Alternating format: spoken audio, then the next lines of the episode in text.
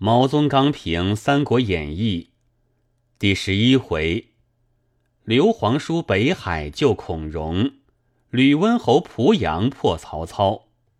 本是陶谦求救，却弄出孔融求救；本是太史慈救孔融，却弄出刘玄德救孔融；本是孔融救玄德，却弄出陶谦求玄德。本是玄德退曹操，却弄出吕布退曹操，种种变幻令人侧摸不出。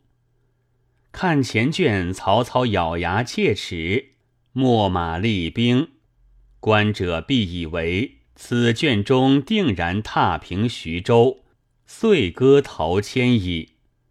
不意虎头蛇尾，径自解围而去。所以然者，操以兖州为家，无兖州则无家也。故家之情重，遂使报复之情轻。故诚便卖个人情与刘备，嗟乎！天下岂有报复仇而可以卖人情者乎？孝子报仇不复故身，奈何顾家？而遂终止乎？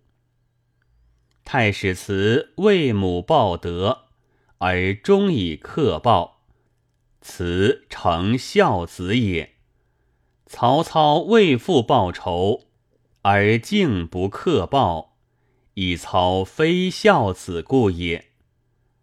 刘备之辞徐州，为真辞也，为假辞也？若以为真辞，则刘璋之益州且夺之，而陶谦之徐州反让之，何也？或曰：辞之欲立，则受之欲稳。大英雄人往往有此算计，人自不知耳。